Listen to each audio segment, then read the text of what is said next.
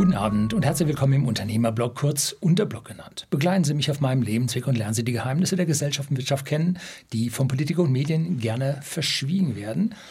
Und mittlerweile ist die korrigierte Fassung meines Buches Allgemeinbildung erschienen.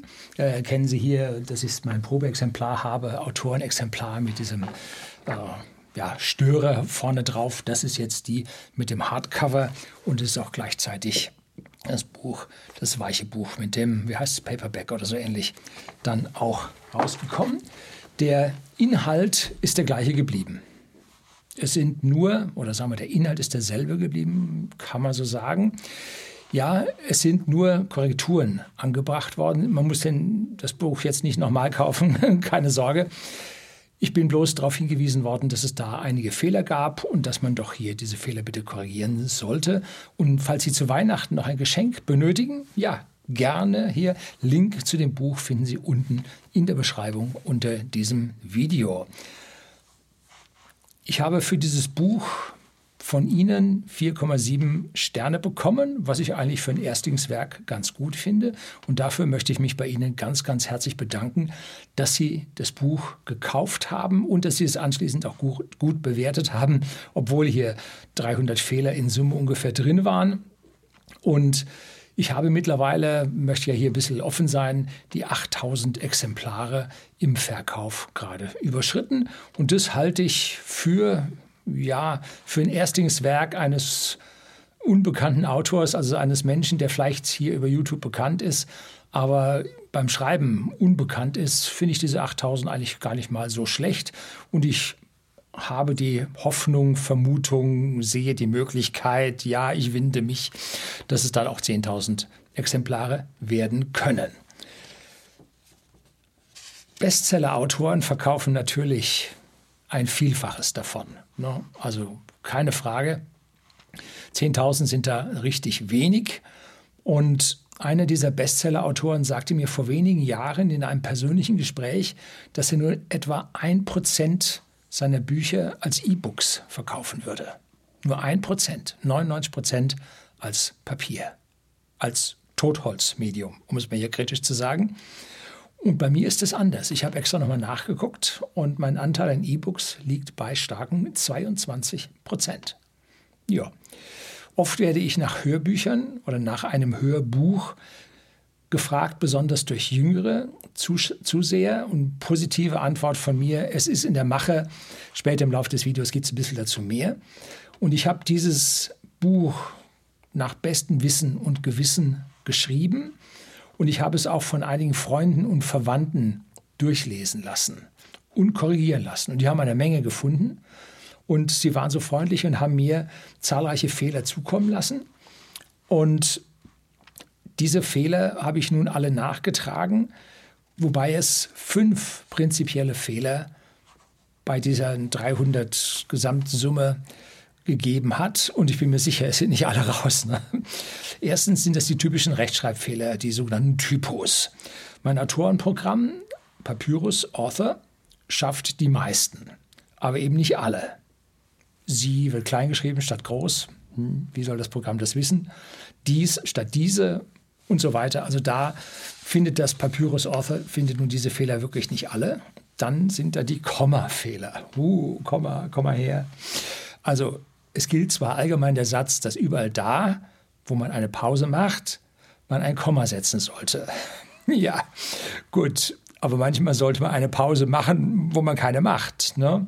Also Komma ist, ja, ist für mich persönlich eine schwierige Sache. Ich habe die meist drauf, aber es gibt da so Spezialfälle. Pff aneinandergesetzte Hauptsätze. Die übersehe ich sehr gerne, ne? auch wenn sie mit und getrennt sind. Hm. Also es gibt da schwierige Geschichten. So, dann drittens Grammatikfehler. Typisch ist Einzahl, Mehrzahlfehler. Zum Beispiel Hans und Klaus gingen in die Schule. Muss natürlich stehen, Hans und Klaus gingen in die Schule. Ne? Oder Verwendung eines falschen Falls. Kommt auch mal vor. Ne? Über solche Fehler, da rege ich mich jetzt nicht wirklich auf, verfälscht den, den Sinn des ganzen Buches nicht. 99 ähm, Prozent der Leser verstehen, was ich sagen will und damit regen die mich nicht wirklich persönlich auf. Der Großteil der heutigen Leser werden solche Fehler erst gar nicht bemerken. Haben Sie den Fehler bemerkt? Es muss heißen, der Großteil der heutigen Leser wird solche Fehler erst gar nicht bemerken. Denn der Großteil ist Singular und deshalb muss dort ein wird stehen und nicht werden. Und der Großteil der heutigen Leser übersetze ich nun so für mich in Plural und mache daraus werden. Ja, ist falsch, muss Wert heißen. Ne? Also ist krasse Geschichte. Und geübte Schreiber machen solche Fehler halt nicht. Ne? Das unterscheidet sie von mir. Hm, gut. Meine beiden Eltern sind mit gutem Deutsch aufgewachsen und haben sprachlich auf gutes Deutsch Wert gelegt. Da wurde man verbessert, wenn man es falsch gemacht hat und so. Aber ein Germanistikstudium habe ich nicht bekommen. Ich muss sogar zugestehen, dass ich bis zur Oberstufe in Deutsch eine 4 hatte, weil mich das einfach nicht interessiert hatte. Null. War nicht meine Welt. Hat mich nicht interessiert. Und die Aussagen oder der Sinn hinter diesen ganzen Geschichten, das hat mich viel, viel mehr interessiert. Und erst als es dann in der Oberstufe hin zum Sinn der deutschen Literatur ging, dann kam ich auch auf eine 2, war es dann alles deutlich besser. Es gibt natürlich auch sinnverstellende Schreibfehler, die man so als solches gar nicht merkt. Ne? So kann, jetzt kommt der alte Karlauer, Entschuldigung, ein Komma Leben retten. Ne? Komm, wir essen Opa. Oder komm, wir essen Opa. Hm, also hier kann das Komma Leben retten, aber das wissen nur die Kannibalen. Ja gut, alles klar. So, dann Fehler, die zu einer Verfälschung der Aussage führen. Wie geht jetzt das? Da habe ich zum Beispiel im Kapitel Gewalt habe ich einen Satz geschrieben gehabt. Diese relative Gewalt liegt damit in derselben Größenordnung, wie die prähistorischen Untersuchungen uns zeigen. Denkt man sich einfach, ja, was soll das sein? Ne? So. Aber richtig muss es lauten, diese relative Gewalt liegt damit in derselben Größenordnung, soweit alles gleich, wie die Untersuchungen der Prähistoriker uns zeigen. Prähistorische Untersuchungen gibt es nicht, beziehungsweise sind uns nicht überliefert, weil es vor der, vor der Historik war. Ne? Also das sind dann sinnentstellende Fehler, die auch den wenigsten auffallen. Aber am schlimmsten sind die Fehler, die richtig falsch sind. Also so von, vom, vom Bohr weg, wie man in Bayern sagt. Ne? So meine Interpretation nicht Berechnung, Interpretation der Aufprallgeschwindigkeit beim Sprung von einem 5-Meter-Brett im Schwimmbad. Im Gegensatz zu einem 10-Meter-Turm, wo wir ja dann äh, die doppelte Sprunghöhe bis zum Wasser haben. Und ich habe von einem quadratischen Zusammenhang gesprochen. Also doppelte Höhe führt zur doppelten Geschwindigkeit. Das ist falsch. Bitte nicht merken. Denken Sie nicht an einen rosa Elefanten. So, also das ist falsch. Tatsächlich erhöht sich die Geschwindigkeit nur mit der Quadratwurzel aus dem Höhenverhältnis. Also Höhenverhältnis 2, Quadratwurzel aus 2 ist 1,4. 1. So. Das ist ein grundsätzlicher Fehler, der mir als Ingenieur, der ich Mechanik, Kinetik und all diese Sachen gehört und mit guten bis sehr guten Noten abgeschlossen habe, das gehört sich nicht. Das ist einfach schlichtweg falsch. Ne? So. Und da überlegt man sich, woher kommt denn das? Warum hast du diesen Fehler gemacht? Und vor allem, ich habe das Ding zweimal korrigieren durchgelesen, ist mir nicht aufgefallen. Wo hat denn mein Gehirn die Abkürzung genommen? Na? Nun, mittlerweile bin ich drauf gekommen, woran es hing. Im Absatz zuvor hatte ich über Isaac Newton und Galileo Galilei gesprochen und deren Gravitationsgesetz die also die beiden maßgeblich bei der Herleitung des Gravitationsgesetzes beteiligt waren, enthält eine quadratische Abhängigkeit der Gravitationskraft vom Abstand der Massen. So. Und hier, schwupp, hat mein Gehirn die Abkürzung genommen, wie ich das in dem Kapitel Schnelles Denken, Langsames Denken hier in dem Buch dann beschrieben habe. Und vor allem hat es mehrfach diese Abkürzung genommen. Und es zeigt, dass dieses schnelle Denken tatsächlich kommt und sie gefangen nimmt und auch mich gefangen nimmt. Also krasse Geschichte. Dennoch hoffe ich, dass das Buch sich für Sie gelohnt hat. Und hat sich denn das Buch für mich gelohnt? Nun, mental auf jeden Fall. Hat die Gedanken mal wieder geordnet, hat äh, schöne Zusammenhänge herstellen können. Und so wie ich hier gelobt wurde, also das ging mir runter wie Butter. Ja, darf man auch mal sagen, man freut sich dann über solches Lob. Verlegen macht mich dann oder machen mich dann die Aussagen von Eltern, die oder Großeltern, die drei Exemplare für ihre Enkel gekauft haben. Das muss man sich mal vorstellen. Die kaufen jetzt Bücher, damit ihre Enkel dann was zu lesen haben und finden das Buch so wichtig. Das hebt mich auf den Podest, wo ich mich nicht fühle und wo ich mich auch unwohl dabei fühle. Ja, muss man sagen. Leider bin ich nicht in der Lage, diese Bücher jetzt noch mit einer Widmung zu versehen. Das Ganze hin und her schicken und die gesamte Logistik schaffen wir einfach nicht. Und das Buch möchte ich nicht in unseren ja, Whisky-Versandhandel, whisky.de, den Versender hochwertigen Whiskys an privaten Endkunden in Deutschland und Österreich mit einbringen, weil es halt zwei verschiedene, grundsätzlich verschiedene Dinge sind. Und dann müsste ich auf der einen Seite die Bücher dann erst bestellen und dann alle bei uns einbuchen und dann von hier aus weiterschicken. Und, und das ist alles Arbeit, die ja dem, dem greifbaren Wert dieses Buches jetzt einfach nicht, nicht gerecht werden. Also das ist viel zu viel Aufwand. Ne? Gut. Finanziell rentiert sich das Buch mit 500 bis 600 Stunden Aufwand bedingt. Es ist ein ordentlicher Handwerkerlohn, ja, damit ist ehrliche Arbeit, ehrlicher Lohn. Und ich habe für ein Exemplar ungefähr 5 Euro ungefähr bekommen. Und das ist deutlich, ganz, ganz deutlich mehr, als ich von einem Verlag bekommen hätte. Und damit hat sich das Direct Publishing für mich durchaus gelohnt. Auch wenn ich jetzt sehr starke Kritik am Versandgeschäft von Amazon als solches betreibe und dem mittlerweile ziemlichen Monopolstatus, so finde ich das, was Amazon bei Büchern macht, richtig gut. Warum? Weil der Autor hier stark honoriert wird. Der Autor bekommt hier die Chance, von seiner Arbeit wirklich zu leben.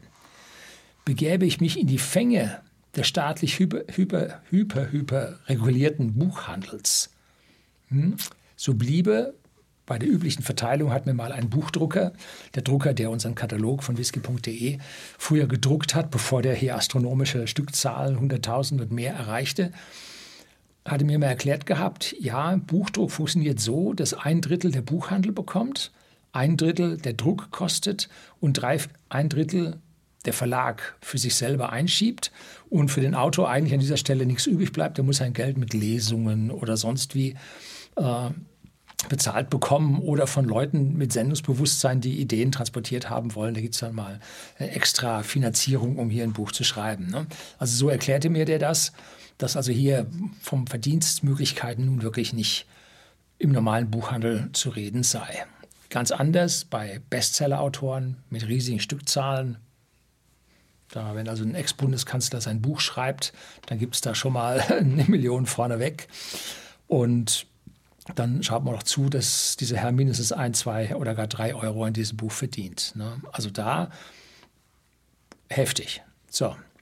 Wobei ich zugestehen muss, das Lektorat eines Verlages hätte dem Buch von Anfang an deutlich mehr Professionalität geboten. Aber vielleicht soll ja diese jetzt, ich winde mich, äh, Authentizität, die damit äh, transportiert wird, ja, vielleicht hat das sogar noch was bewirkt, dass bei Ihnen das ja als, als Werk aus meinem Herzen und nicht aus professioneller Feder ein bisschen besser angekommen ist. Ja, nee, nicht wirklich. Scherzle. So, der Verlag hätte sich sehr schwer getan, die Auflage zu bestimmen. Hm?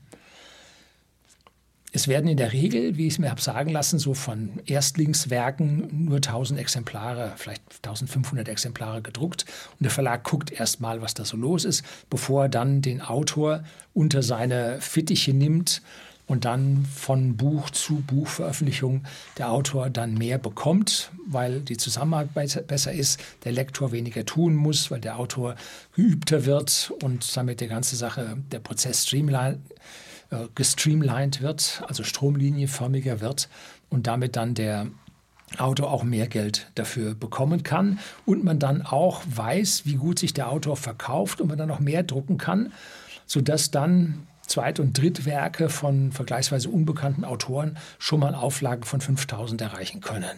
So hat man es mir erzählt. Ich weiß es nicht wirklich. Die Wahrscheinlichkeit, dass mein Buch vergriffen zu früh vergriffen worden wäre, wäre worden, war durchaus gegeben. Richtig hoch, denn wer hätte gedacht, dass so ein Buch hier 8000 oder vielleicht im abnehmenden äh, Verlauf dann sogar 10.000 Exemplare erreicht. Wer hätte das gedacht? Hm? Schwierig zu sagen. Und der Verlag hätte das nun an dieser Stelle auch nicht gewusst. Problematik an der Sache ist, ich gebe ja hier über meinen YouTube-Kanal, mache ich ja für dieses Buch eine gewaltige Werbung, die ein Verlag in der Regel nicht hat. Ich lese sehr gerne Bücher vom Finanzbuchverlag. Die haben ganz, ganz tolle Autoren drunter. Und wenn man da hinten an den Link von diesem Finanzbuchverlag äh, meine äh, ID hinten anhängt, dann bekomme ich da auch einen kleinen Obolus für den Vertrieb von diesem Buch gut geschrieben.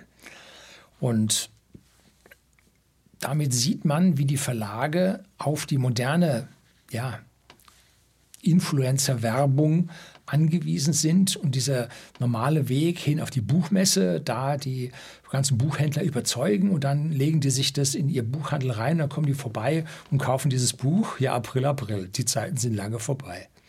So, also dieses Geschäftsmodell ist vergleichsweise schwierig und alt geworden und damit kann ein Verlag, der jetzt mein Buch als Erstlingswerk genommen hätte, gar nicht wissen, wie oft er das nun wirklich verkaufen kann oder nicht. Würde mich wundern, wenn es klappen würde, wenn ein Verlag das geschafft hätte. Aber das ist eine rein fiktive Frage.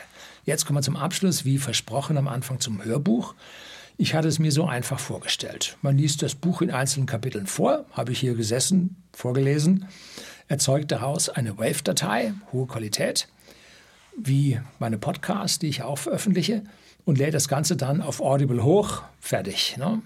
Audible ist ja schließlich seit geraumer Zeit eine Tochtergesellschaft von Amazon und die Hörbücher erscheinen beim Verkauf auf Amazon direkt daneben, verlinkt, drückt man drauf, zack, hat ein Hörbuch. Also was will man mehr? Audible ist doch einwandfrei. So, denkst du.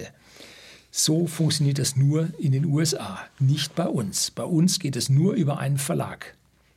Warum? Keine Ahnung. Ne? Wäre Zeit, dass dieses Unternehmen von Amazon global richtig integriert würde. Würde weitaus mehr und besser dort schaffen. Eingesprochen habe ich das Hörbuch bereits, war eine irre Arbeit, denn ich persönlich lese viel, viel schneller, als ich vorlesen kann. Ne? Oh, ich habe sicherlich Fehler beim Vorlesen gemacht und vor allem habe ich auch auf der alten Version des Hörbuchs gesprochen. Da merkt man die Rechtschreibfehler, also die Typos und die Kommas merkt man nicht, aber Sinnentstellungen merkt man dann an dieser Stelle schon. Ähm, ja, gut. Aber den Fehler äh, mit der Sprunghöhe, den habe ich schon raus. gut. War ich zu schnell beim Vorlesen? War ich zu langsam? Boah, keine Ahnung. Hängt sicherlich von der Schwierigkeit des Inhalts ab und wie Sie dem Inhalt folgen können. Da habe ich keine Vergleiche, da weiß ich nicht, ob mein Text sich als Hörbuch eignet. Manche Leute können wahrscheinlich so schreiben, dass es ideale Hörbücher sind. Also ich bin kein, weder ein Autor noch ein Hörbuchautor, dass ich das da getroffen haben sollte. Schwierig, weiß ich nicht. Ich habe mal ein Hörbuch von einem Zuschauer geschenkt bekommen Homo Deus von Yuval Noah Harari war ein CD-Hörbuch, ist also schon ein paar Jährchen her. Und genervt habe ich nach zwei Stunden aufgegeben. Da kann man ja, also die Zeit habe ich nicht, um das zuzuhören. Und ich bin jetzt nicht der Pendler, der jetzt, sagen wir mal, eine Stunde oder eine Dreiviertelstunde in die Arbeit pendelt nach München rein und währenddessen Hörbuch hört und auf dem Rückweg dann wieder Hörbuch hört und dann hat er das Kapitel in anderthalb Stunden durch. Oder auch zwei oder drei Kapitel, wie auch immer bin ich nicht, sondern meine Zeiten sind ganz anders und ich kann mir hier jetzt keine Zeit nehmen, mir dieses Hörbuch jetzt da mit 70 Stunden oder sowas anzuhören. Geht nicht. Ne? Klappt nicht. Und dann habe ich festgestellt, dass Hörbücher immer um den Faktor 2 bis 3 teurer sind als die gedruckten. Ne? Pff, warum das? Habe ja überhaupt keinen Peil. Habe ich jetzt nur eine kleine Vermutung dazu. Denn wir haben es ja hier mit einer akustischen Wiedergabe zu tun und ich persönlich bin in der Lage, wenn ich das Hörbuch an meinem äh, PC oder Smartphone oder Tablet oder sonst wo wiedergebe, CD-Spiele, doch, ich habe einen. Ja, ich habe einen. Äh, wiedergebe, äh, dass ich den dann aufnehmen kann. Da sind die digitalen Rechtemanagement-Systeme auf diesen, ich sage mal, Analogausgaben, können die nicht eingreifen. Ne? Und ob dann da ein minus 60 Dezibel Rausch mit dabei ist, was interessiert einen das, ne, wenn es um die Inhalte geht? Also glaube ich, dass da das Schwarzkopieren ne, sicherlich ein großer Faktor ist, der an dieser Stelle ja die Hörbücher teurer macht. Und ich bin oft nach dem Hörbuch gefragt worden, und nun schreiben Sie mal da drunter, aber nur wenn Sie das Buch nicht äh, schon gekauft haben, sondern sich nur für das Hörbuch interessieren, was würden Sie denn bezahlen? Hm? Also Faktor 2 sehe ich nicht, dass ich das dafür verlangen darf. Nee, aber was? keine Ahnung, ne? weiß ich nicht. Und wer von Ihnen regelmäßig Hörbücher hört, abseits von Audible, was sind denn für andere Systeme hier zu, ja, zu empfehlen? Was kann man denn da verwenden? Ne? Und an der Stelle muss ich sagen, habe ich jetzt mal Tante Google bemüht und habe mal so ein bisschen geschaut. Und die Situation bei Hörbüchern ist total verfahren. Ne? Hätte ich mein Buch, mein normales Buch bei Book on Demand veröffentlicht, dann hätte ich eine Hörbuchveröffentlichung überhaupt nicht zustande gebracht. Weil Book on Demand verbietet eine Hörbuchveröffentlichung und ich habe darum gesucht. Ähm, ich weiß nicht, ob sie mittlerweile selber Hörbücher anbieten, die man darüber dann verteilen kann. Aber jedenfalls da hätte ich mich in, eine Sackgasse geschossen, wo ich so einfach mit dem Hörbuch nicht rausgekommen wäre.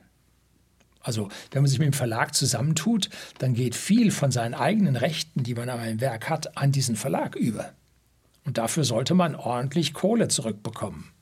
Also die Verlagsbetreiber sollten sich darüber mal Gedanken machen. Ne?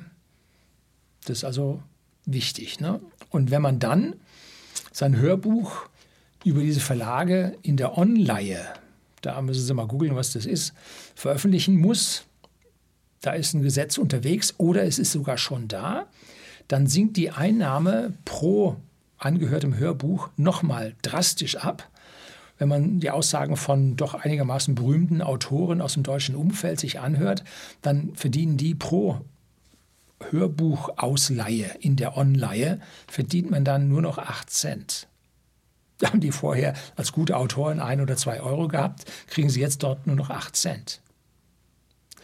Ist eine schwierige Sache und diese Autoren sind da also amok gelaufen und haben sich also zu Wort gemeldet. Allein ist das ist relativ bald wieder veräppt, weil für solche Sachen interessiert sich ja der normale Mainstream nun überhaupt nicht. Ne? Mal sehen, was ich machen werde. Noch ist die Sache in Sachen Hörbuch, äh, schlechte Wortwahl, würde man im Buch nicht so stehen lassen. Für mich reichlich unklar, überhaupt nicht klar, was ich da in Zukunft machen werde oder auch nicht. So, das soll es gewesen sein.